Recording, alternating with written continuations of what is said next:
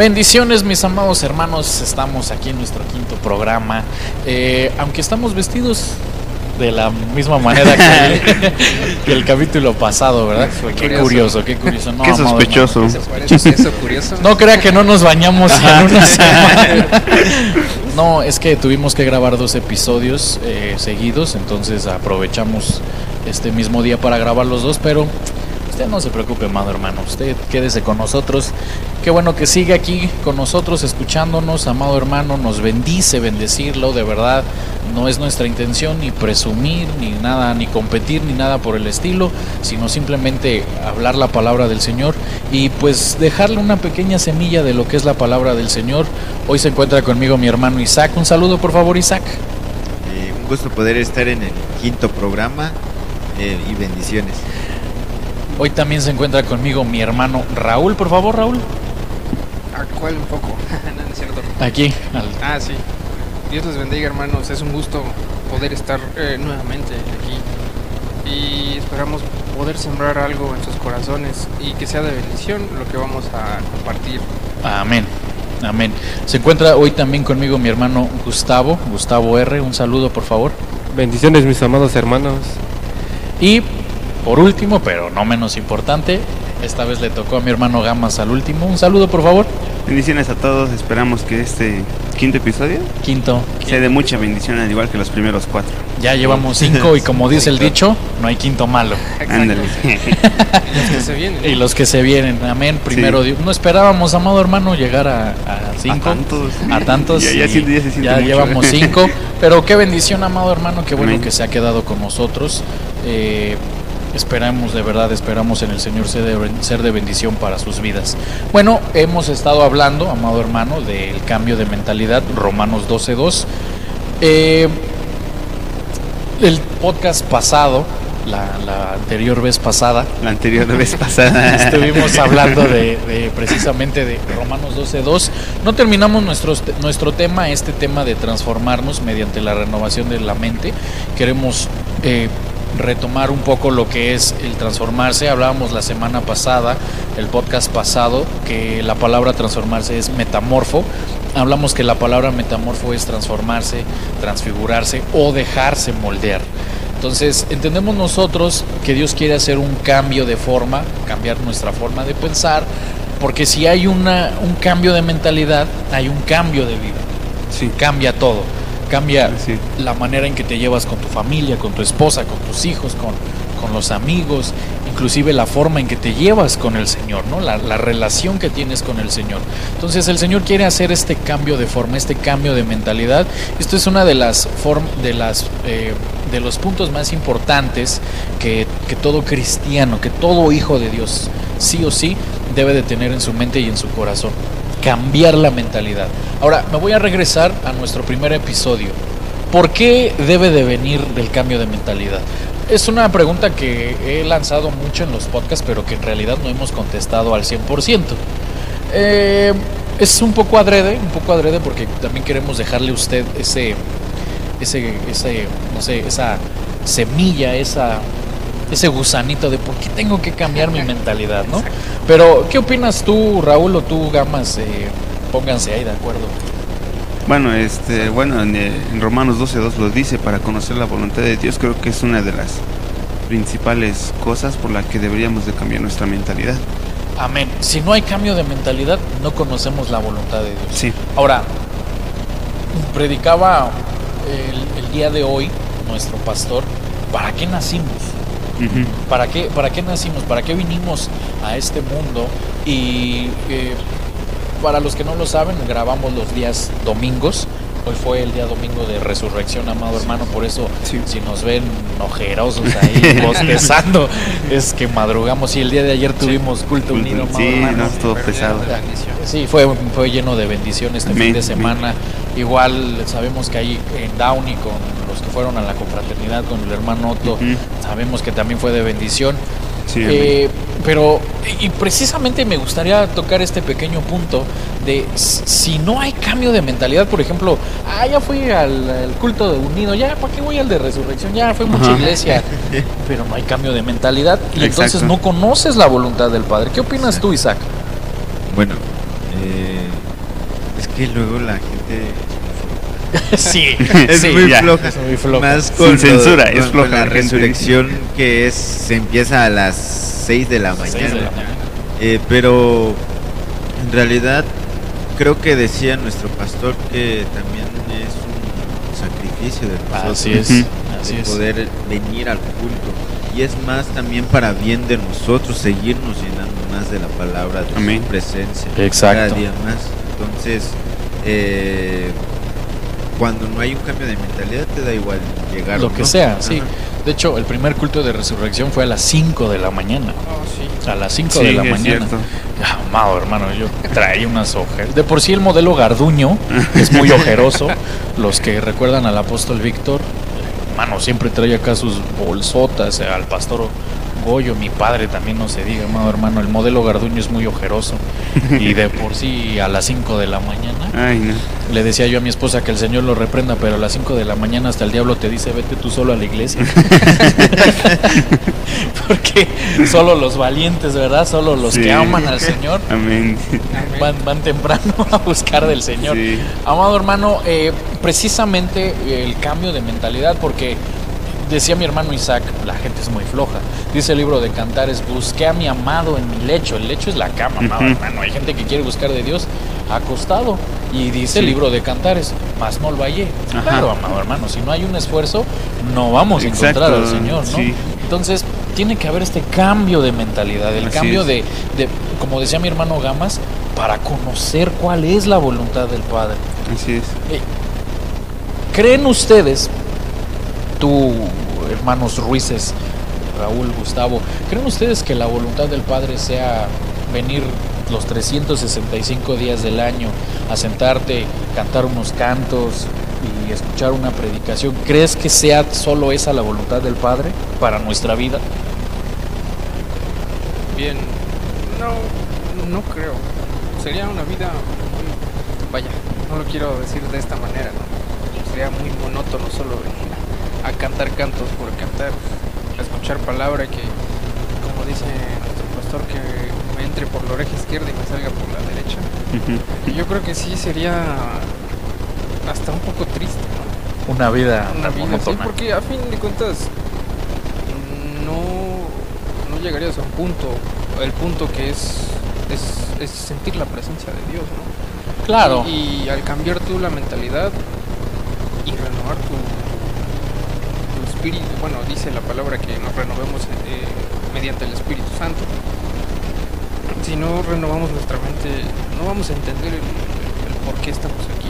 Hay mucha gente y, y no de esta iglesia, yo quiero creer que no de esta iglesia, ¿verdad? Amén. Que, que sí, solo llega a sentarse, solo llega A calentar la silla, moscas, como a dicen a algunos. calentar sillas. Calentar ajá. sillas, sí. Ajá, y, y algo que decía mi hermano Isaac, que, bueno, yo no quiero ser tan tan tan duro, ¿no? Que floja. pero, Pero sí. pero sí, o sea, hay veces en que el cuerpo es así, más algo algo que Hay gente que prefiere llegar tarde, tardecito, pero sin sueño. Sí. tarde pero seguro, dirían Sí, les No, gusta Sí, llegar pues. tarde. Sí, Algo- Hay gente que sí, siempre llega Sí, tarde. por ejemplo, hoy 6 de la Por ejemplo, hoy, hoy 6 de la mañana, ¿no? ¿Cuánta gente dirá, no, qué flojera, qué flojera venir a las 6 de la mañana? Algo que a, mí yo admiro de, de- mi papá es que siempre me decía, cada que, que me olvido o que siento que estoy haciendo malas cosas, eh, me pongo a leer el, el- el- cómo fue que Cristo fue crucificado. Y ahí es donde me doy cuenta de que estaba haciendo malas cosas, estaba eh, eh, desviándome de lo que realmente yo iba a la iglesia, me. Y desde que eso quedó impregnado en mi corazón, digo, ok, creo que no está mal que cada año se, se, se haga este tipo de, de- sacrificios, ajá, de- recuerdo. ajá, de recuerdo de saber que Dios hizo algo por mí, Cristo vino a rescatarme de mis pecados. Sí, porque pues, si el Señor Jesús se, se quedó en la cruz, o sea, Ajá. Fue a la cruz por nosotros, se habrá cansado de cargar la cruz, de estar ahí Demasiado. crucificado, aparte de cansado, adolorido y, y que nosotros no podamos ni despertarnos Sí. temprano, amado hermano. Precisamente es por uno de los porqués tiene que haber un cambio de mentalidad. Sí, algo, al- algo que a mí me, me gusta mucho de David es que dice, no voy a darle nada al Señor que no me cueste. Exacto. Ajá, y, y- y yo creo que cumplir, volviendo al punto inicial, cumplir, convenir cada culto, no, yo no creo que, que- me haga más salvo. Solo venir a la iglesia y decir, bueno, ya cumplí, no creo que, porque la Biblia no marca que, que nada más se congreguen y con eso sean salvos, sino que hay ciertos puntos específicos que uno debe de cumplir para, pues, para alcanzar los propósitos de Dios y nuestra salvación. Exacto. Es que, por ejemplo, eso que menciona mi hermano Raúl, pues sí, gente que... Y también creo yo que es por culpa de los pastores. Porque, ¿cuánta gente dice es que mi pastor predicó que con que yo fuera bautizado, ya? Mm, sí. Pero, pero no, eso no dice la Biblia. Y mi, mi pregunta inicial era, ¿será que solo el propósito total de Dios es simplemente venir, cumplir con un culto? No, amado hermano, porque pues como decía mi hermano Raúl, qué vida tan más monótona, tan más aburrida, ¿no? El propósito de Dios para nuestras vidas es como dice Jeremías, una vida de bendición, de, prosperidad. Yo sé los planes que tengo para ti, ¿no? Entonces, el, el por qué iniciamos así este, este podcast es porque precisamente queremos retomar donde nos quedamos en el pasado. Hay varios problemas, varias circunstancias, siete cosas que nos impiden avanzar, que nos impiden cambiar nuestra mentalidad, cambiar de nivel, como usted lo quiera llamar, amado hermano. Veíamos la semana pasada que las, las tormentas nos impiden el avance. Veíamos también que hay tormentas por juicios, tormen- tormentas de parte del diablo, etcétera, etcétera, ¿no? Veíamos los temores, los temores nos frenan el avanzar. Aquí nos detuvimos un poco y hablamos de Israel, hablamos de que le tuvieron miedo por, el informe que dan los 10 los 10 espías. Sin embargo, Caleb y Josué ellos dicen, confiemos en el Señor, ¿no? Y precisamente dice la Biblia porque eran de un espíritu diferente, tenían una mentalidad distinta. El que, tiene una mentalidad distinta es el que va a conquistar, amado hermano. Si usted y yo tenemos una mentalidad, perdóname la expresión, del montón, porque dice la Biblia, muchos son llamados, Pero pocos los escogidos. pero dentro de esos escogidos, por ejemplo, Jesús tenía 500 y cacho discípulos, pero dentro, dentro de esos 500 y cacho 12 fueron seleccionados como, como apóstoles. Y dentro de esos 12 había tres, amado hermano, que, que iban a lo secreto con el Señor. Y dentro de esos tres había uno que era el amado. Sí. Entonces, usted ve que si no hay cambio de mentalidad, o soy de, de los muchos, muchos, o soy del, del amado, del, del que logra estar ahí con el Señor, en- porque no hay cambio de mentalidad, no hay esfuerzo, como mencionaba mi hermano Isaac, somos flojos. Mi- mira, hermano, seamos sinceros, la neta, la neta, dormir es bien sabroso. Sí. La neta. Dormir Amén, es sí. bien sabroso, o sea, echarse un coyotito, como dicen en México, ¿eh? echarse un coyotito, amado hermano. ¡Ja! Es sabroso, amado hermano. Y yo, yo, por ejemplo, salía de la escuela y llegaba a dormirme. Igual. Y despertaba ah, y me decía mi mamá, ¿y tu tarea? No, me voy a volver a dormir. sí, amado hermano, o sea, dormir es sabroso, pero, pero, amado hermano, hay que buscar de Dios.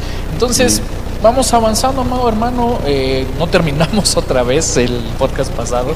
Es, es más, no llegamos ni a la mitad. Sí. No llegamos ni a la mitad, amado. Eh, eh, Es que a veces uno se emociona y saca muchos puntos, ¿verdad? Sí, demasiado. Entonces, este, bueno, avancemos. ¿Qué más nos impide cambiar nuestra mentalidad o, o avanzar? Precisamente también en llamada final, avanzando hasta alcanzar. Avanzar hasta alcanzar. ¿Qué nos impide eh, cambiar la mentalidad? Avanzar hacia ese cambio de mentalidad y ver las promesas de Dios, ver el cumplimiento total de lo que Dios quiere hacer con nosotros. Y vemos el ejemplo Marcos 4:38. Él estaba en la popa durmiendo sobre un cabezal y le despertaron y le dijeron, maestro, ¿no tienes cuidado de que perecemos? O hemos, eh, el podcast pasado hablamos dos veces de, del ejemplo parecido. Eh, por ejemplo, hablamos de Lucas 8:24, donde dice que igual estaban en la tormenta y le despiertan. Hablamos que era el temor. Hablamos también que son las tormentas, amado hermano. Pero aquí el otro ejemplo que sacamos de este, de esta, de este, de esta enseñanza que marcan los evangelios es la falta de confianza en el Señor. Una cosa es que yo tenga miedo. Pero mi, mi- mi miedo, mi temor no me, no me quita mi confianza en el Señor. Pero si ya mi temor me quita la confianza en el Señor, ahí ya es donde estoy perdido. Porque le- les mencionaba yo a ustedes, creo, el podcast no pasado, el antepasado, mi esposa y yo, eh, el negocio que tenemos, pensamos se nos va a caer abajo por la pandemia, ¿no? Se nos va a venir eh, para abajo, se, se nos va a echar a perder el negocio, pero no lo dijimos. O sea, estaba el temor, pero no nos quitó la confianza en el Señor. Entonces, cuando usted y yo perdemos la confianza en el Señor, ya, ahí. Pero, ¿por qué crees tú, Gustavo, o tú, Gamas, por qué crees tú, creen ustedes, que la gente pierde la confianza en el Señor? Ah, yo por lo que veo en la Biblia muchas veces la gente pierde la confianza por luego el, el pecado que ellos tienen, porque piensan que están muy sucios y no se pueden acercar delante de Dios. Eh, bueno, sí, es eso. Hermano, sí. Ahora sí. Sí, porque, eh, bueno, mencionaba mi hermano Gustavo el pecado y hablábamos el podcast pasado, la palabra miedo no es algo natural, el miedo no es algo natural, no es algo normal, es consecuencia del pecado porque la primera vez que aparece la palabra miedo en la Biblia es cuando Adán y Eva caen en pecado y tienen miedo de presentarse delante del Señor porque están desnudos. El pecado nos hace perder la confianza en el Señor. Pero, pero mire hermano, si, si, si dice la palabra que Dios quiere ser, tener un trato con nosotros de padre e hijo, pues ¿qué, qué hijo comete un error que no se pueda volver a acercar al Padre? Ahora, dice la Biblia, yo ya te perdoné de tus pecados y los eché al fondo de la mar y ya no me acuerdo de ellos. Así tú también. También dice la Biblia, aunque tus pecados fueran tan rojos como la grana, yo los emblanqueceré como la nieve, aunque fueran Así rojos es. como, como el carmesí, yo los emblanqueceré como la blanca nieve. O sea, no hay pecado que no te pueda perdonar Dios, dice la Biblia. El que se arrepiente y se aparta, Alcanza Alcanza misericordia. Pero, pero, hermano, hay que arrepentirse.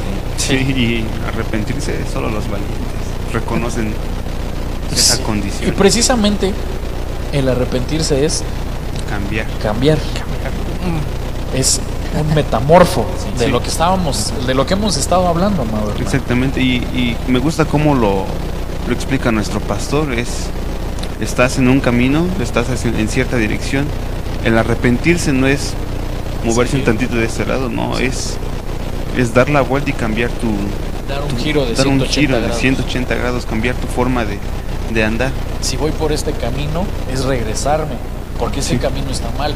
Eh, dice la palabra de Dios que hay caminos que al hombre les parece les parecen rectos, pero su, Sí. su final es de muerte. Sí. Entonces, el, el cambio, precisamente el arrepentirse es cambiar de dirección, cambiar de mentalidad.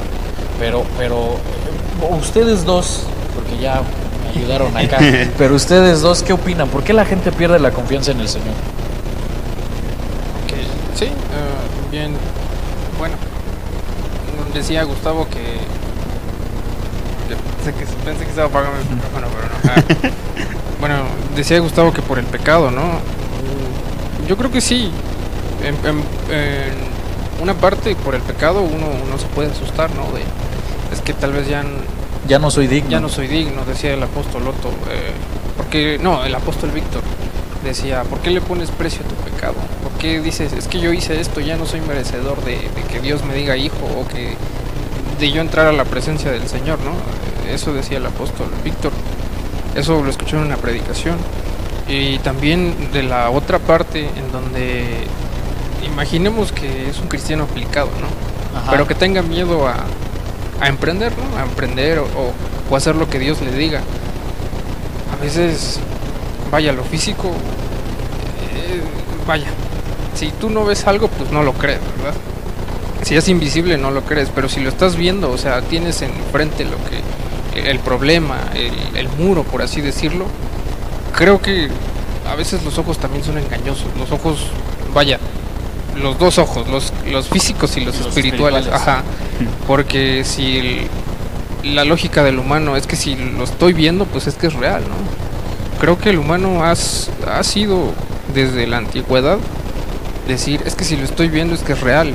Y si no lo estoy viendo, yo creo que no, no, no ha de ser verdad. Ahí es donde entra la fe también. La Ajá, fe. entra la fe. Sí, porque la fe es la, la convicción de lo que no se ve. Así es. Y precisamente me hace avanzar mi hermano Raúl, me hace avanzar porque el siguiente punto que quiero tocar es precisamente la falta de visión. Mateo 14:30 dice, pero viendo la fuerza del viento tuvo miedo y empezando a hundirse gritó diciendo, Señor, Señor, sálvame. Es otro ejemplo donde se desata una tormenta, Pedro le dice a Jesús, si eres tú, manda que yo también camine. Eh, él vio la tormenta, él vio el viento, pero no vio al que estaba enfrente de él, no vio al que le dijo, camina. O sea, no, no vio, una vez más, Pedro no ve al que estaba con él, al que le estaba indicando, yo estoy contigo. Hermano amado, hay 366, yo estoy contigo, no temas en la palabra del Señor, uno para cada día del año. Es- O sea, es para que nosotros confiáramos en el Señor. Y decía mi, mi hermano Raúl, es que la, la- la visión, lo que tú ves, tanto carnal como espiritualmente, ¿qué ves tú? Me, recuerdo el ejemplo de, de Giesi, el siervo de Eliseo, donde surge esta frase tan fantástica que todos los cristianos mencionan, son más los que están con nosotros, ¿verdad?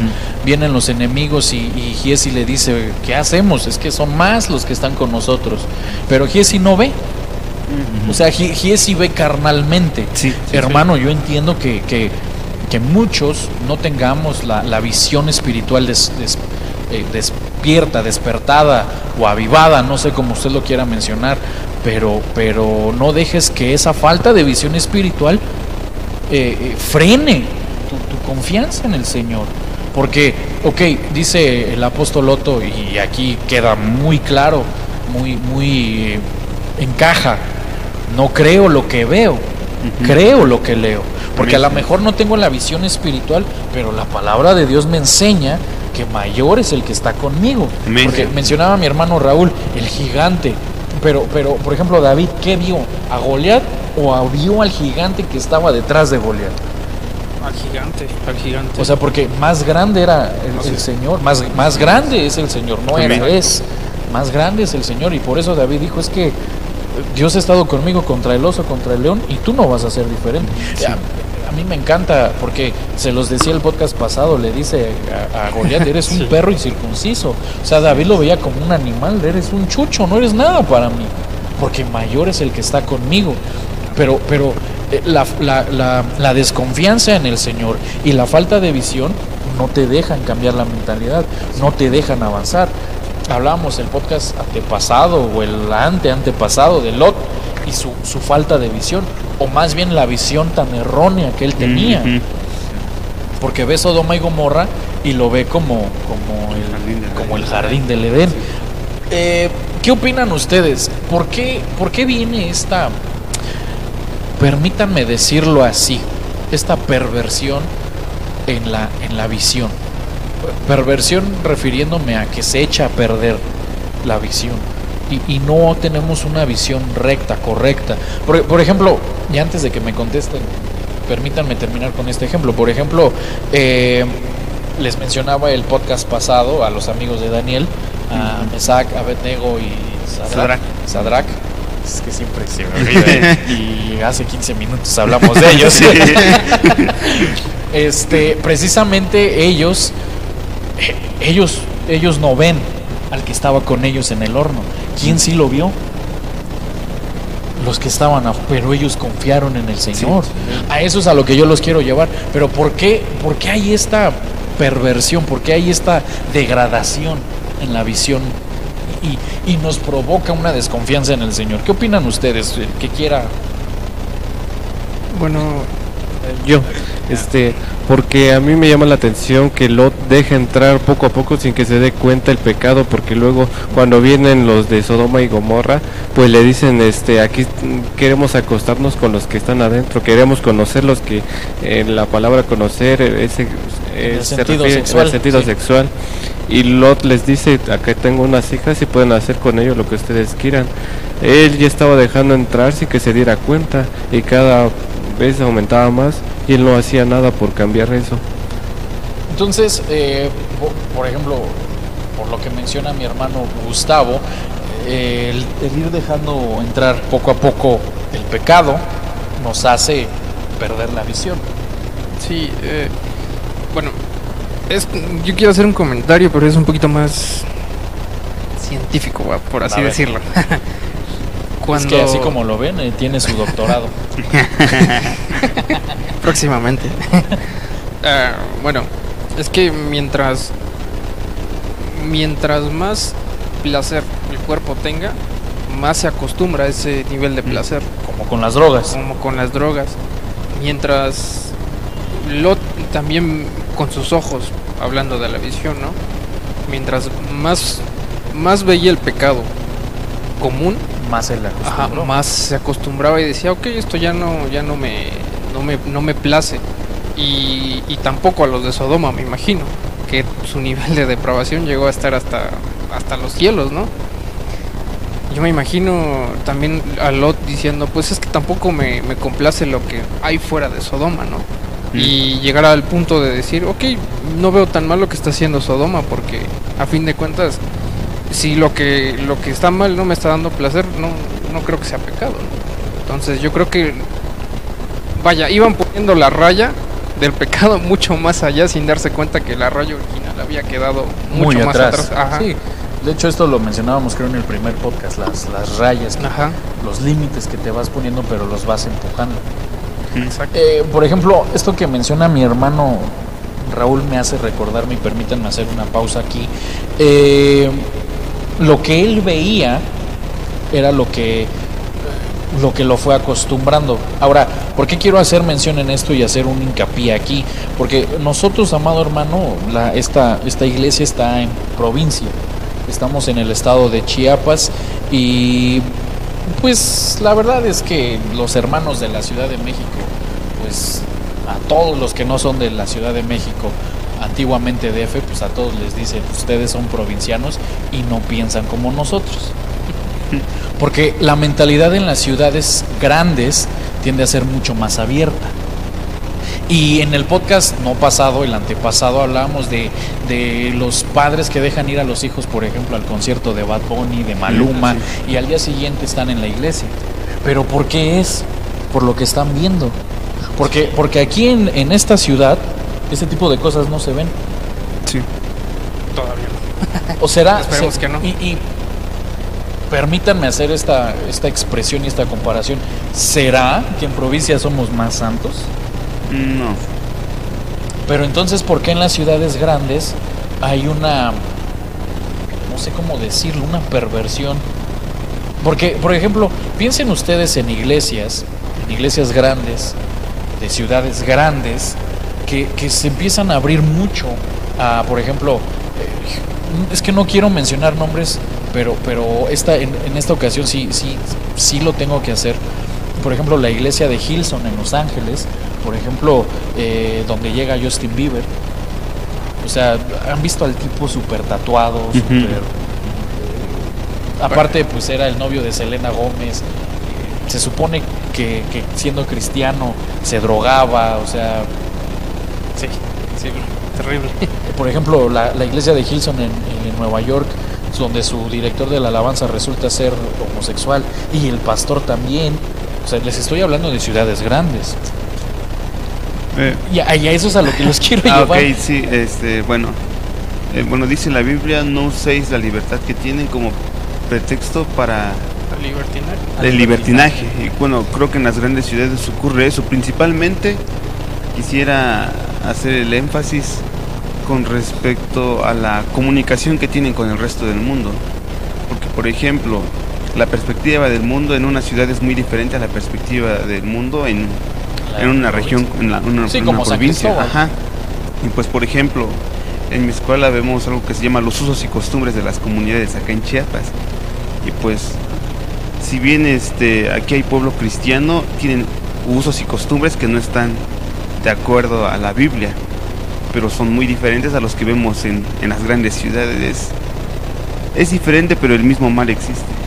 Bueno, eso que menciona mi hermano, o sea, a lo mejor no vemos el mismo pecado que se ve en la ciudad, pero hay pecado. Sí, Porque, por ejemplo, si nosotros hablamos, eh, mira hermano, cuando usted viene a la iglesia, a, a, por ejemplo, a la iglesia de Cristo, Ministerios Llamada Final, en San Cristóbal de las Casas, y usted busca ser pastoreado, usted le está diciendo al Señor, yo me voy a sujetar a la autoridad que tú pusiste en esta iglesia.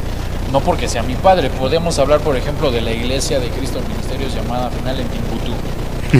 si tú vas a esa iglesia, te vas a sujetar al pastor eh, Pánfilo, porque Dios lo puso ahí. Sí. Pe- pero, permítame pero, pero aquí en San Cristóbal la gente dice no, porque aquí estás en mi comunidad y aquí Sí. se hace lo que yo digo, Exacto. porque estás en mi comunidad. Pero al tú venir a la iglesia es decirle a Dios, tú tienes el control. Así es. Así es. Entonces, no vemos el mismo pecado que en las ciudades grandes, pero vemos otro tipo de pecado. Sí. Y al final pecado es pecado. Así es. Ahora sí, mi hermano. Ah, yo me doy cuenta cómo la iglesia se va conformando y no busca transformarse. A mí me recuerda a- en 2 de Samuel 12:9 cuando Natán reprende a David por el pecado de en el caso de Urias Eteo, porque él le dice porque has despreciado la palabra del Señor. Eso quiere decir que mucha gente, muchas iglesias de hoy en día por adaptar- adaptarse al mundo, pues desprecian la palabra del Señor sin que se den cuenta. Y David, que era conforme al corazón de Dios, desprecia la palabra del Señor. Es que amado, hermano. Ahora sí. O sea, uf, sea, sí, porque dice la Biblia que, que Dios decía, el dulce cantor de... Ajá. Pero despreció la palabra. Hermano, es que eso, eso. El, el pecado viene en ciudad grande, ciudad pequeña, provincia, estado, lo que usted quiera llamarle. El desprecio a la palabra del Señor es porque no hay un cambio de mentalidad. Sí. Sí, yo vi algo en Ezequiel, ahora que estaba hablando Gustavo. Son, bueno, dice Ezequiel 22, 26. Sus sacerdotes violaron mi ley y contaminaron mis santuarios. Entre lo santo y lo profano no hicieron diferencia, Exacto. ni distinguieron entre lo inmundo y limpio. Y mis días de reposo apartaron sus ojos y yo he sido profanado en medio de ellos. Y a consecuencia, sus príncipes en medio de ella son como lobos que arrebatan presa, derramando sangre para destruir las almas, para obtener ganancias injustas. Y sus profetas recubrían con lodo suelto, profetizándoles vanidad y adivinándoles mentira, diciendo así ha dicho Jehová el Señor, y Jehová no había hablado. Ay, amado hermano. Mire, mire, dice también la palabra del Señor, si tú te olvidas de mi ley, de mi palabra, yo me olvido de ti. Yo me olvido de tus hijos. Ay, no. Eh, hermano, sí debemos de tener mucho, mucho, mucho cuidado definitivamente en esto que, que- hablamos del cambio de mentalidad, porque despreciar la, la palabra del Señor, amado hermano, despreciar por no, no querer hacer este cambio de mentalidad. Mire, eh, no me quiero detener más en lo que nos frena, sino quiero llevarlo a qué cambia a la gente. Por ejemplo, vemos un ejemplo, válgame la redundancia, Gálatas 3.1 o Gálatas insensatos. ¿Quién nos ha fascinado a vosotros ante cuyos ojos Jesucristo fue presentado públicamente como crucificado? Miren esto, amado hermano, esto. Gálatas insensatos, ¿quién los cambió? Les dice Pablo, Gálatas 5:7, vosotros corríais bien, ¿quién nos impidió obedecer la verdad? Miren el cambio de los Gálatas, una vez más Gálatas 3:3, tan insensatos sois habiendo comenzado por el Espíritu, vas a terminar ahora por la carne. O sea, empiezan bien y hay una involución. Por ejemplo, en Adán vemos el ser perfecto, pero hay una involución. De cuando nace Caín, vemos una involución a un hombre asesino. Amado hermano, o sea, y, y con los Gálatas se ve lo mismo. O sea, empezaste bien, empezaste por el espíritu y vas a terminar ahora por la carne. ¿Qué puede ser tan poderoso en alguien o en una persona que hay un cambio? Si me permites agregar, yo creo que es. Es la. Bueno, dos, dos cosas. Creo que es la presión social del pueblo. Como en Gálatas, como en Gálatas. Y. Ay, se me estaba. Corintios. Ajá, se me está yendo esta. Vaya, creo que también los deseos. Deseos y ambiciones del que está dirigiendo Como la con iglesia, Saúl. ¿no? Como ajá, con Saúl. como en Saúl, como con Saúl, ajá. Sí, eso. Bueno, hermano, pues es que. Ay, es que los hay de todos los colores y todos los sabores, ¿verdad? Sí, hermano, porque, mire, ah, por ejemplo, aquí, principalmente aquí en lo que es eh, Chiapas, Chiapas es un estado muy, muy cristiano. eh, De hecho, eh, si no me equivoco, el último censo que se hizo, alrededor de entre el 55 y el 60% de la población total del estado de Chiapas es cristiano. O sea, es un, número muy alto. Pero, amado hermano, hay iglesias para aventar para arriba. O sea, hay iglesias como hay Oxos o sea, en cada Sí. esquina. Hay más iglesias que estamos aquí nosotros en la, la calle de allá. Cruzando la calle. Sí, cruzando la calle, cruzando la calle hacia allá, cruzando la calle hacia allá atrás. Hermano, hay. O sea, de verdad Solo en alrededor. esta colonia hay como seis iglesias. Sí, solo. Ni siquiera en la colonia, en estas tres calles hay como seis iglesias. Sí. Y, y, hermano, o sea, ¿qué te garantiza que, que el pastor que está ahí es un pastor genuino de parte de Dios? Así es. Y precisamente quiero, quiero avanzar hacia esto. ¿Qué cambia la gente? Por ejemplo, vemos nosotros eh, un Pablo que perseguía a la iglesia, que, que mataba a los cristianos. Pero ¿qué cambió a Pablo? ¿Qué, qué, qué hizo, qué hizo el cambio en, en Pablo? ¿Qué, ¿Qué opinas tú, Isaac? El hecho de, bueno, como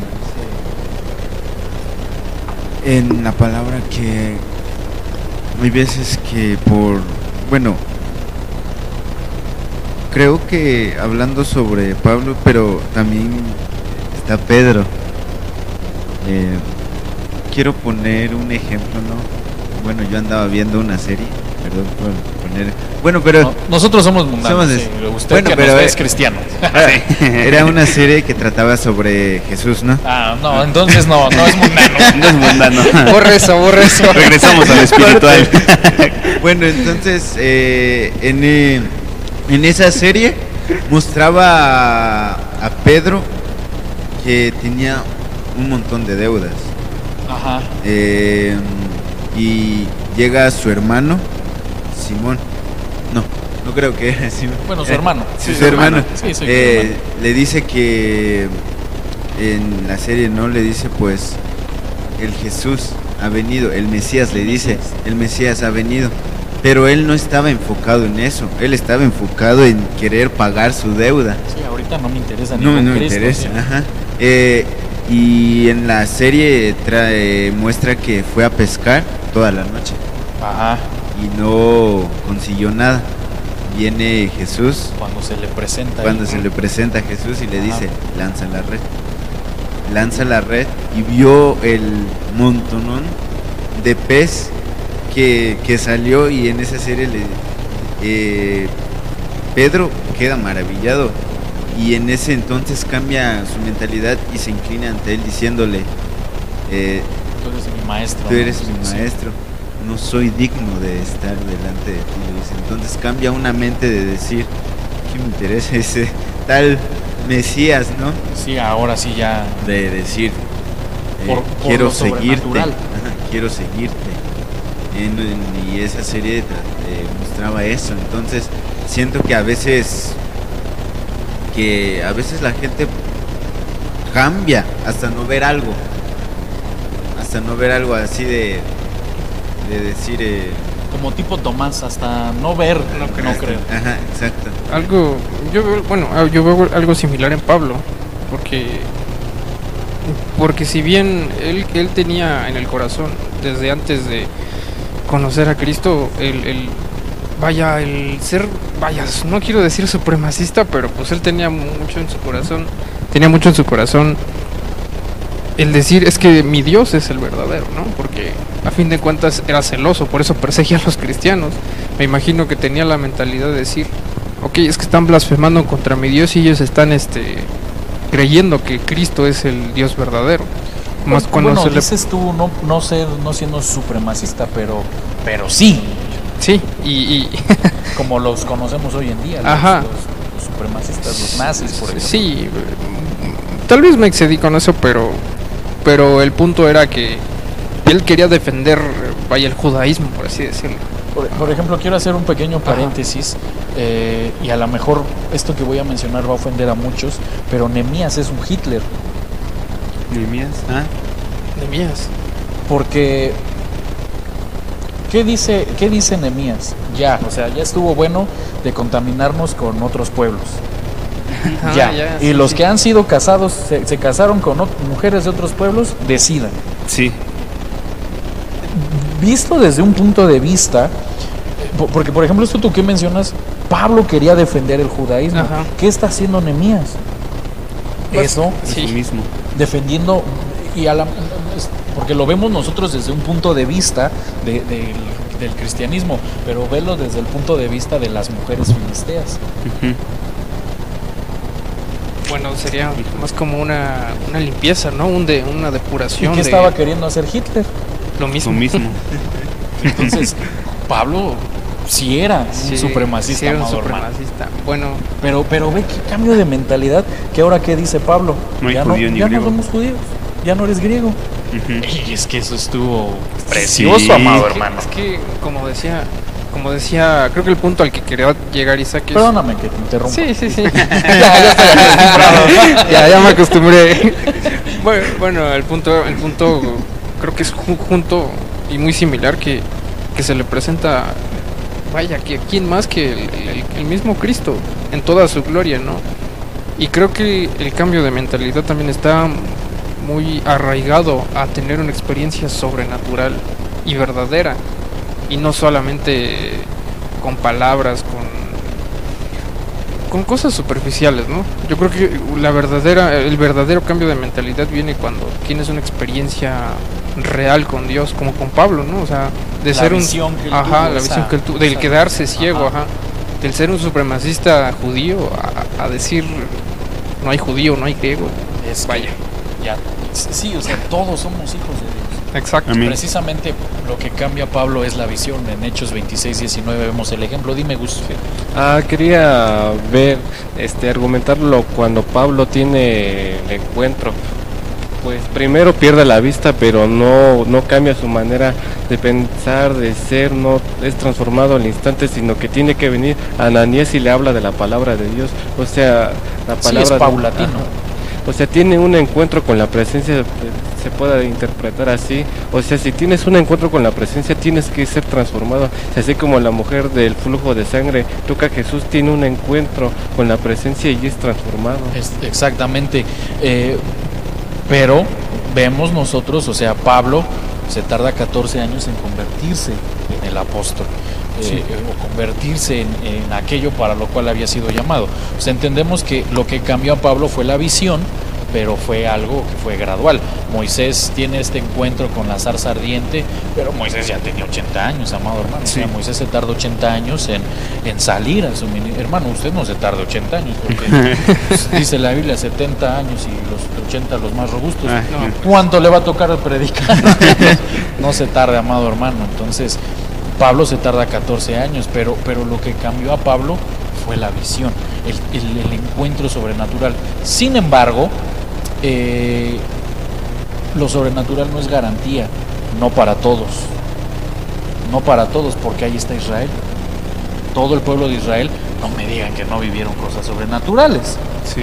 O sea, porque hablábamos el podcast pasado, el espectáculo, amado hermano, del monte Sinaí, eh, ve- ver descender la presencia de Dios, el fuego, los truenos, el, el mar rojo partido, la, la- la columna de fuego, era algo sobrenatural y constante. Día con día había algo sobrenatural. Sí. Creo, creo que Pedro era de, de- de- de ese tipo de personas, ¿no? Porque a fin de cuentas Jesús estuvo con él. Y ya pasados los años él estaba volviendo a sus raíces judías, ¿no? De hecho, Sí. de hecho sí, de hecho Pablo dice en la Biblia que lo regaña y dice, lo reprendí fuertemente porque lo que estaba haciendo era de reprobar. Y, y esto no lo dice la Biblia, esto te lo enseñan en la teología. Fue un encontronazo fuerte, amado hermano, fuerte que, que sacudió mucho a la comunidad cristiana, tanto que, que se cree que aquí es donde Pablo y Bernabé se comienzan a, a pelear por el regaño que sufre Pedro. Pero bueno, esos son otros 20 barrios, diría un apóstol.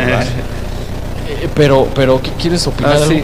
A mí me impresiona cómo el, el pueblo de Israel, o sea, no se de cuán magnificencia estaba viendo de todos los prodigios y milagros que hacía Dios, incluso cuando, cuando tienen el arca del pacto ya en el tiempo de David, los otros pueblos mismos reconocen, ahí viene su Dios, Pero ellos no lo veían así.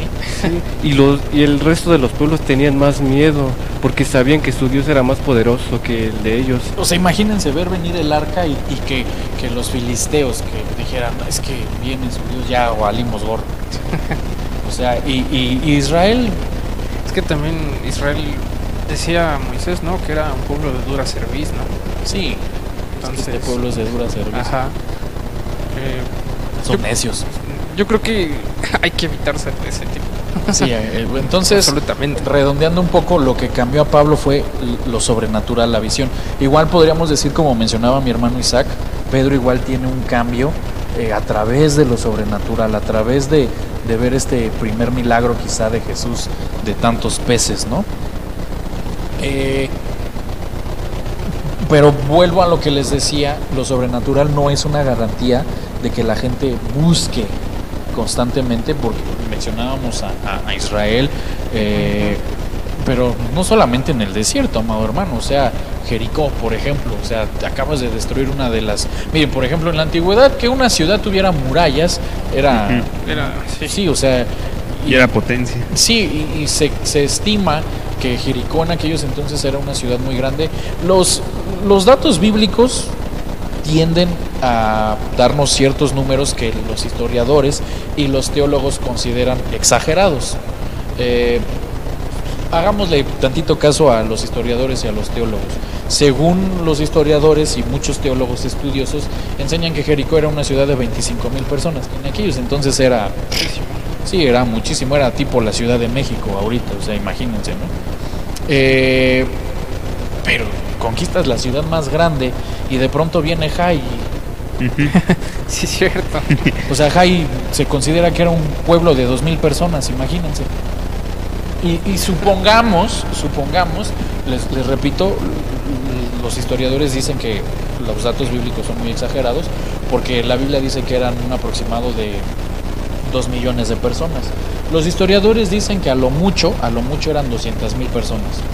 Aún así, 200 mil personas contra 2 mil y Jai les gana. Hermano, o sea, es tipo como, como la hormiga que, es- no sé si se saben ese, esa historia, ese chiste, viene un elefante y, y empieza a golpear y a golpear y a golpear el, el- el- ¿cómo se llama? El, el nido de, las hormigas, ¿no? Y de pronto todas las hormigas se cansan, es que siempre nos deshace, siempre nos destruye, vamos a matar al elefante. Y se lanzan todas y pues el elefante empieza a sentir que se le suben todas las hormigas y se hace así, se sacude y todas salen volando, pero queda una ahí en el cuello y le dicen, ya le estoy ahorcando, ya le estoy ahorcando. así Jai con Israel, pero sin embargo la hormiga le ganó al elefante. Sí. Amado Ay, hermano, no. entonces, pero miren, vamos avanzando porque se nos va el tiempo. ¿Qué, qué cambió a la samaritana? Juan 4:28 dice, entonces la mujer dejó su cántaro, fue a la ciudad y dijo a los hombres, venid, ved a un hombre que me ha dicho todo lo que yo he hecho, ¿no será este el Cristo? ¿Saben qué cambió a la samaritana? Conocer la verdad. ¿Y qué dice la palabra de Dios? Conoceréis la verdad y la, verdad verdad os hará libres. ¿Y cómo conocemos la verdad? A través de la palabra de Dios. Sí. Sí. Pero a mí sí me gustaría hacer esta mención. ¿Cuánta gente se llena de la palabra de Dios? Tristemente muy pocos.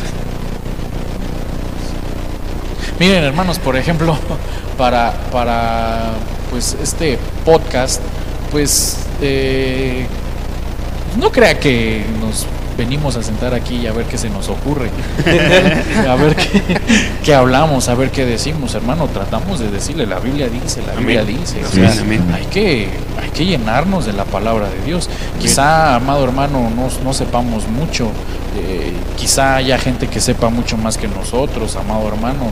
Amén, gloria a Dios por sus vidas, pero, Amén. pero por lo menos el poquito que sabemos es para bendecir su vida. Amén. Amén. Pero, pero, hermano, ¿cuántos pastores ni siquiera estudian? Mi- miren, principalmente aquí en San Cristóbal, ¿cuántos pastores dicen? Es que ya me acabé la Biblia, ya no sé de qué predicar. Cuando, amado hermano, la Biblia da tela, o sea, Es un nunca acabar. es una fuente inagotable de conocimiento, amado hermano. Pero, pero claro, que dicen eso estos pastores porque no se llenan de la palabra de Dios Sí. y, y tristemente no conocen la verdad. Ahora, vayámonos a la contraparte, decía Jesús, es que son ciegos guiando a otros ciegos. ¿En dónde van a terminar? en la fosa. En la fosa, en el hoyo. Hermano, usted y yo no quiero ser grosero, de verdad, no, no buscamos ser groseros, pero usted no puede estar en una iglesia en la que el pastor no estudie, no se prepare, porque ¿qué les va a transmitir? Miren, Malaquías dice, traed vuestras ofrendas y vuestros diezmos para que haya alimento en mi casa. Ahora Jesús qué dijo, no solo de pan Vive el hombre. sino de qué? Toda palabra que salga de la boca de Dios. Entonces, si usted trae sus ofrendas y sus diezmos, se asegura de que en la iglesia en la que usted está, Dios esté dando alimento. ¿Y cuál es el alimento que Dios da? la palabra. La palabra. Pero si el pastor no estudia, entonces us- usted ahí sí podría decirle al pastor, mire, pastor, si yo no veo que estudia, no ofrendo ni diezmo. Porque la Biblia lo dice, que si Sí. yo ofrendo y diezmo, debe de haber alimento en la casa del Señor. Es. Pero hay gente que prefiere pastores que visiten. Ajá. No, es que ese pastor sí visita, ese pastor sí echa coto, pero cuando estudia, cuando cuando tiene comunión con el Señor. Miren, por ejemplo, yo, yo les pongo mi ejemplo. Cuando ha habido veces que yo me puedo pasar 10 horas estudiando la palabra y no, no veo, o sea, no, no sé, Señor, no, no saco el mensaje. Y me, me, me postro 5 minutos. Eh, ah, Mire, una vez 30 segundos. Señor, mira, dame un mensaje, necesito, necesito un mensaje. 30 segundos, literal, se los digo delante de Dios. Y el Señor, así, me cayó la revelación. Y me había pasado ok. 10 horas estudiando y en 30 segundos Dios me habló. Hay veces en las que tengo que pasar más tiempo con el Señor. Pero, pero, o sea, no solamente es el estudio, sino la comunión con el Señor. Así es. ¿Cuánta gente no, no tiene comunión con el Señor? Hermano, usted que nos está viendo ahí en el podcast, hagas esta pregunta. En lo que va del año, ¿cuánto ha orado? ¿Cuánto, cuánto tiempo de comunión ha tenido con el Señor? Creo que nuestro pastor ha hablado también de diezmar nuestro, nuestro tiempo para, Mm, ujú, Sí. para Por- leer la por Biblia, ejemplo, para orar. eso que mencionas, hagamos cuentas rápidas. El día tiene 24 horas, Sí. pero ayúdenme por favor, 24 por 60 porque son 60 minutos. A ver. Nadie es bueno para las matemáticas. No, aquí eh, Soy comunicador, hermano. Yo de matemáticas no les. yo me fui a ciencias sociales. Que ¿Cuánto? 1440. Gracias al productor. ¿1400 qué? 1440 al día. ¿Sí? 1400 minutos al día. ¿Cuánto sería el diezmo? El 10%. 140. 144 minutos. 144 minutos. minutos. ¿Cuánto oramos? Tan siquiera el diezmo del día. Porque, porque mira, eso que mencionas, porque a Dios la gente le da lo que le sobra. Les voy a decir por qué. Porque te levantas y vas a trabajar o a estudiar, dependiendo sea el caso. ¿Cuánto tiempo pasas? Por ejemplo, tú que estudias, ¿cuánto tiempo estás en la escuela? ¿De qué hora a qué hora? 6, 8 horas. 6, 8 horas. El que trabaja igual 8 horas es el, el mínimo, ¿no? Ujú. y ya perdiste ocho horas de tu día. Ahora llegas a tu casa y ¿qué haces? Tienes que comer, los que son casados tienen que pasar tiempo con la esposa, con los hijos, con la familia. ¿Y cuándo oran? Ujú. ¿Cuándo pasan tiempo con el Señor? Chispas. De lo que les sobra. Y normalmente hay gente que dice, yo pues, 15 minutos. Ni el diezmo del día le damos al Señor. Ahora, ni siquiera el diezmo de la semana le entregamos al Señor. Híjole. y mucho menos el diezmo del mes de nuestro tiempo le entregamos al Señor. Y la Biblia dice que hay que entregarle al Señor el diezmo De todo. de todo. Ay, no. Creo que eso Y ahora, también. y ahora se los quiero poner todavía peor. Porque ¿cuántos cultos tenemos a la semana? Por ejemplo, aquí tenemos tres cultos Tres, a la tres. semana. Martes y viernes son dos horas de culto. Por la pandemia redujimos el culto, son dos horas, son cuatro horas. Y el domingo es de 10 a 2. cuatro. Son ocho horas a la semana. ¿Bastará? Supongando, Supongando. supongando, pongamos un supositorio. Suponiendo que llegas temprano a todos los cultos y que llegas a buscar la presencia de Dios todos los cultos. ¿Bastarán ocho horas? ¿Pero qué pasa con los que llegan una vez a la semana? ¿Bastará Sí. un culto? ¿Qué pasa con los mesiánicos?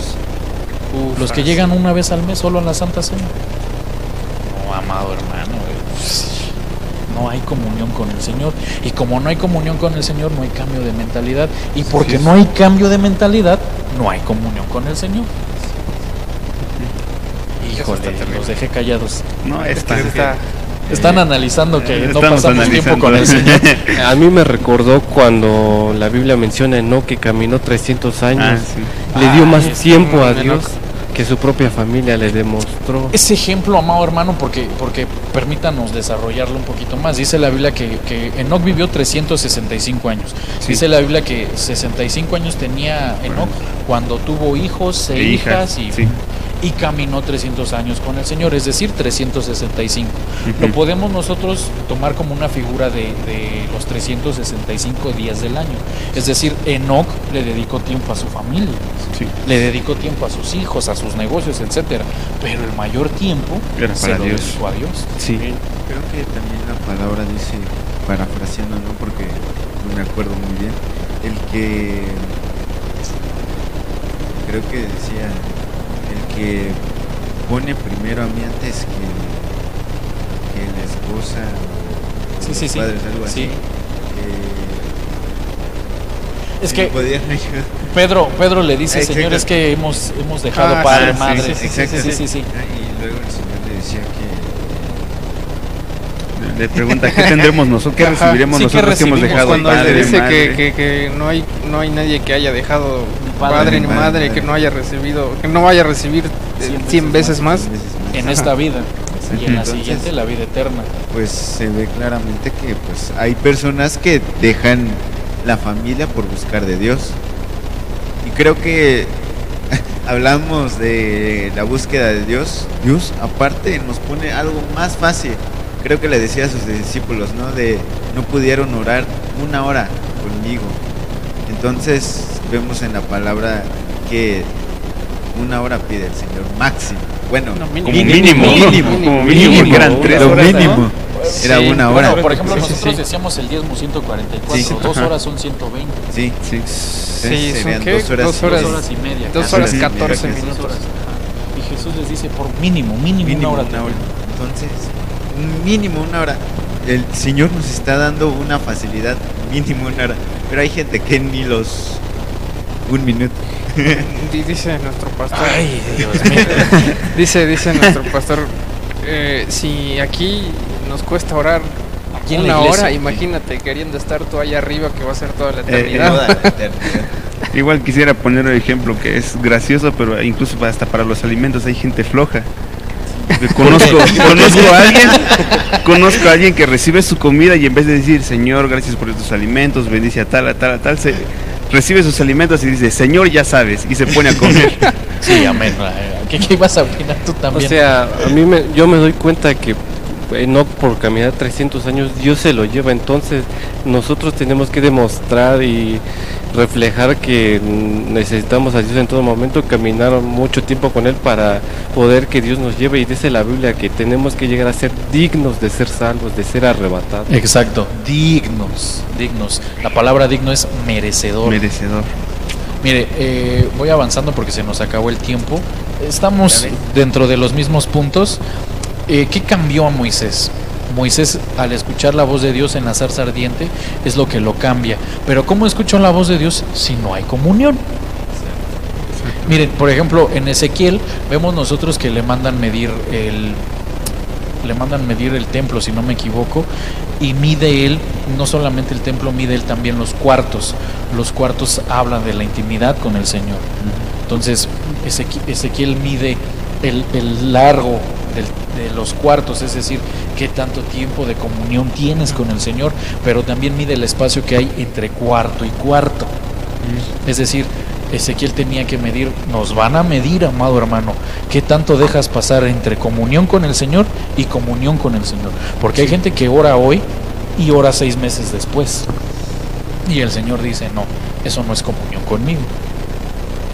Moisés yo entiendo que él no había tenido comunión con el Señor, ya era necesario, pero, pero usted y yo, amado hermano, usted y yo ya no vivimos en el Antiguo Testamento. Sí, Para escuchar la voz de Dios hay que tener comunión con así es como podemos tomar el ejemplo del pequeño Samuel, que estaba siempre en el templo. en el templo. es, este, bueno, se lo enseña a los niños de esta forma, ¿no? El hecho de que Samuel estuviera en el templo significa que siempre estaba delante de la presencia del Señor, es, eh, buscando su presencia. Así es. Entonces, no es sorpresa que Dios en un momento dijera, bueno, tú hablas conmigo, ahora yo voy a hablar contigo. Se, se estima que Samuel tenía entre 8 y 12, 12 años. años. Imagínense, amado hermano. Imagínense un chamaco de 8 años y ya profe y, y mire, amado hermano, dice la Biblia de Samuel que era un vidente pero bárbaro, certero. Miren, yo sé que dice la palabra de Dios porque dice dice la Biblia voy a que Dios dice, voy a levantar un rey que sea conforme a mi corazón.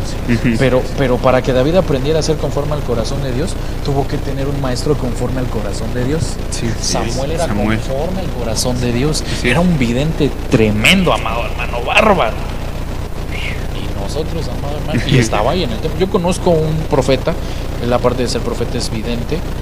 Eh, ustedes lo recordarán, creo que solo Isaac no lo ha conocido, Hernán Acosta. Mm. Él Mm. empezó a los 13 años, amado hermano. Y Miren, hermano, hay dos profetas que a mí me han impresionado y uno de ellos es Hernán Acosta. Hernán Acosta a mí me ha dado palabra, amado hermano. Miren, per- perdónenme la expresión, pero es que él hasta ha sabido de qué color traigo el calzón. Porque me ha dado una palabra tan certera. Miren, hay pastores que dicen, es que yo no creo en las profecías porque no han tenido un encuentro genuino con un ministerio. Que, eh, miren, hermanos, estaban mi, mi esposa y yo las 2 de la mañana. Esto yo lo he comentado siempre en la iglesia, porque hay gente que dice, ah, es que subes información al Facebook. Estábamos mi esposa y yo en nuestra casa, eran las 2 de la mañana, no había nadie, solo estábamos mi esposa y yo, las 2 de la mañana, habíamos tenido un problema en la casa que, en la que vivíamos, era una casa muy chiquita, amado hermano, si, si entraba al aire me tenía que salir yo, o sea, muy chiquita esa casa, amado hermano. Y le dije a mi esposa, mira ya esta casa, pues tumbemos esta pared, expandamos aquí, hagamos esto. Sí, mi amor, pero mira que el dueño, que la dueña, que el dinero. Las 2 de la mañana. Solamente estábamos mi esposa y yo.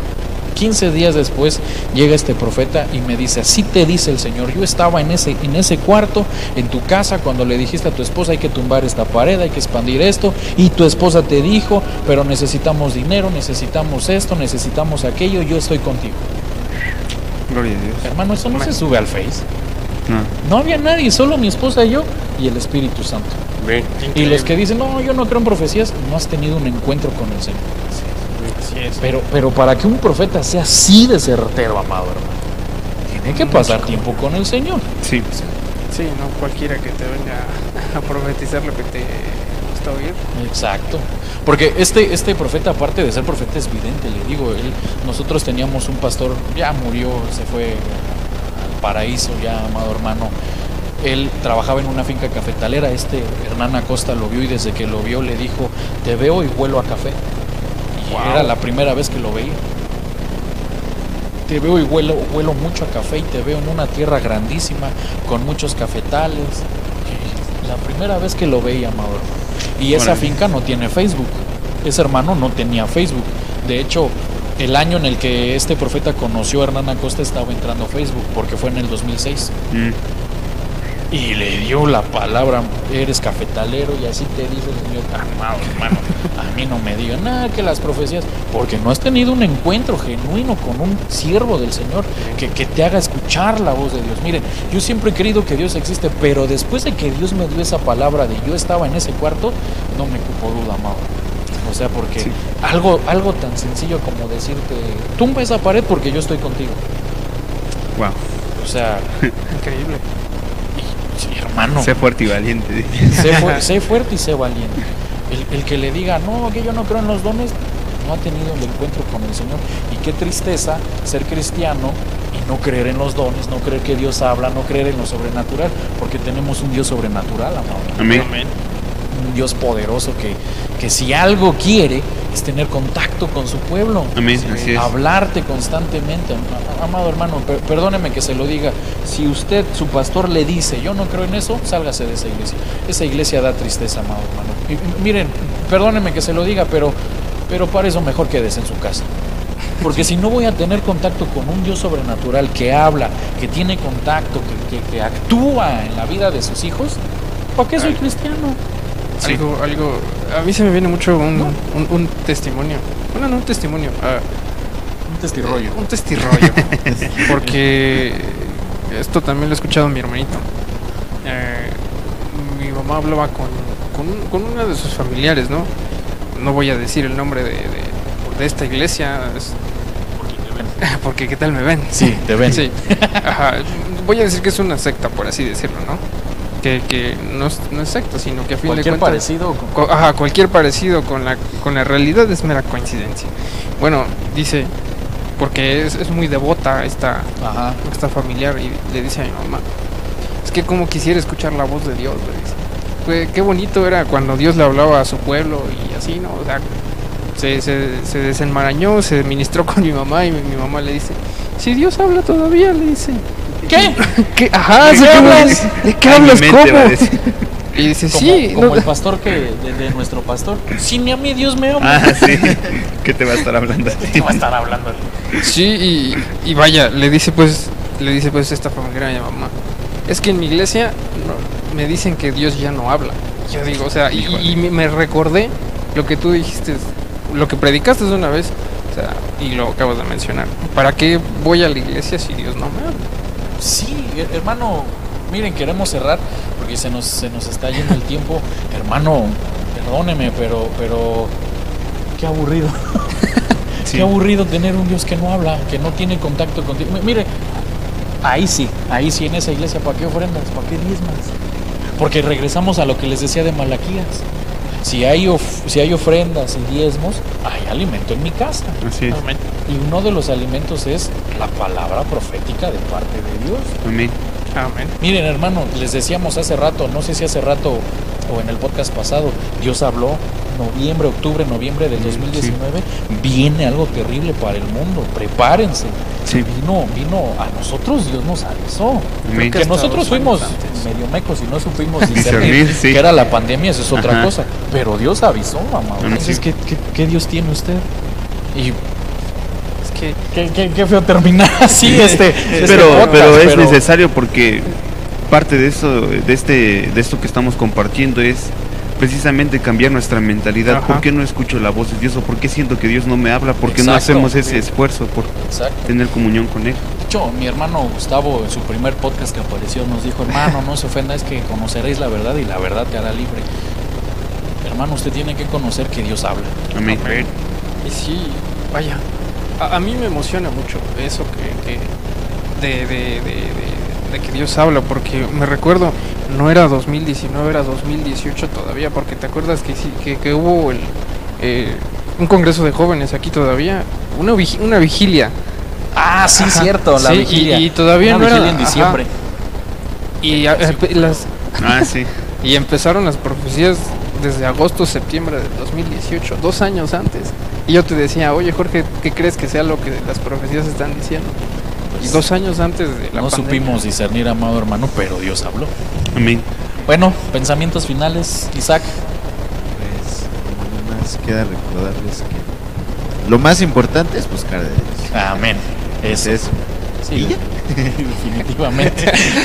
Tú, Raúl. Ah, vaya, no se desanimen si, si, si hay algo que no les cuadra, sino que dice, pues la Biblia dice que la verdad los hará libres, ¿no? Amén. Eh, hermanos, busquen, busquen la verdad, busquen, busquen no solo en, en las personas, usted en su, en su casa, en su hogar, órele a Dios para que, para que Él le muestre la voluntad de lo que, lo que Dios quiere para usted y así se dé cuenta de lo que nosotros estamos compartiendo no es mentira, es, es así real. Así es. Mi hermano Gus, pensamiento final. Ah, con respecto a lo de la verdad os libertará, no significa que, es- o sea, que es algo de amor ni que es algo que constantemente se les estarán diciendo que Cristo los ama, sino que es algo que los llevará a que sean exhortados y que los incomode porque es necesario. Los confrontará. Exacto. Decía el apóstol Víctor, la palabra del Señor es como, como la vacuna. Duele, pero, es necesaria. Amén. Sí. Pensamiento final, mi hermano Gamas. Pues que como una invitación, ¿no? Empezar a, tener más comunión con el Señor, este, pedir al Espíritu Santo que nos guíe. Eh, hay un salmo que dice, llévame a la roca que es más alta que yo. Que también hay un canto de eso y pues... Solo en ti yo refugio tendré. Ajá, porque... ¿Por qué no pedirle al Espíritu Santo que nos guíe hacia, Hacia ese. hacia ese, Hacia hacia, esa esa roca? Ajá, hacia esa realidad. Ese- esa realidad en la que vivía David, de una cosa le he pedido al Señor, Y esa y buscaría. esa buscaré habitar largos días. Más Sí. vale un día en tu casa, Señor, que, Que mil fuera de ellos. Amén. amado hermano, Sí. cuando uno tiene ese contacto con lo sobrenatural del Señor, e- ese contacto con, ay, amado hermano, es que uno se enamora. Sí, La presencia de Dios enamora, amado hermosa, hermano. O sea, eh, qué feo dejarlos con, Sí. con, con este sentimiento de busque, amado hermano, busquemos, Busquemos la presencia de Dios. Amén. Amén. Bueno, mi nombre es Jorge Garduño, la Iglesia de Cristo Ministerios llamada Final Chiapas, podcast tocando trompeta, una bendición que nos escuchen una vez más. Nos vemos la siguiente semana. Que el Señor los bendiga. Amén. Hasta luego. Bendiciones.